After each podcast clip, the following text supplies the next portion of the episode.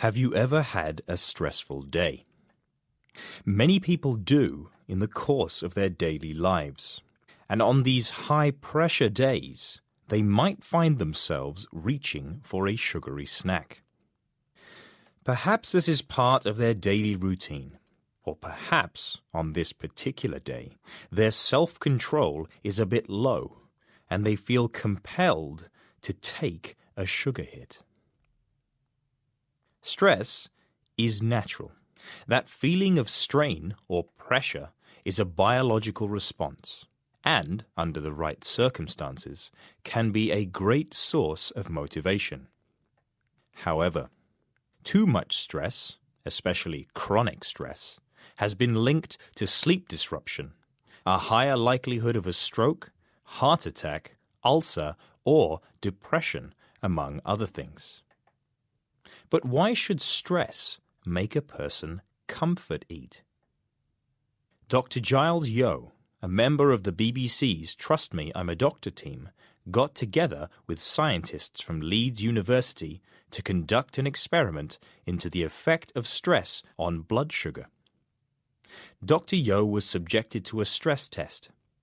In the first stage, he was forced to answer mathematical questions rapidly. In the second, he had to immerse his hand in a bath of ice cold water for a period of time. Before and after these tests, the Leeds scientists would measure Dr. Yeo's blood sugar levels. These are the levels which rise when we eat, as our body takes in the energy of the food. In a healthy person, these levels quickly return to normal. However, when Dr. Yeo was deliberately subjected to stress, his blood sugar took six times longer to drop than on a stress free day. When we become stressed, our bodies enter fight or flight mode. Because our body believes it's under attack, it releases glucose into the blood to provide energy for the muscles. However, if we don't use that energy, our body then releases insulin to make the blood sugar levels drop. This drop causes a hunger response. You want to eat. And what you particularly crave is sugary food, which rapidly replenishes the energy you have lost. If this happens repeatedly, over a long enough period of time, these high calorie foods can lead to obesity. So, what can we do to combat the stress?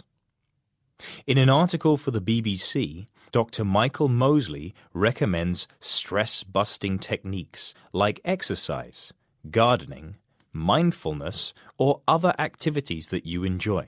But his strongest recommendation is trying to get a good night's sleep. A recent study carried out by researchers at King's College London found that if you deprived people of sleep, they would consume, on average, an extra 385 calories per day, which is the equivalent to the calories in a large muffin.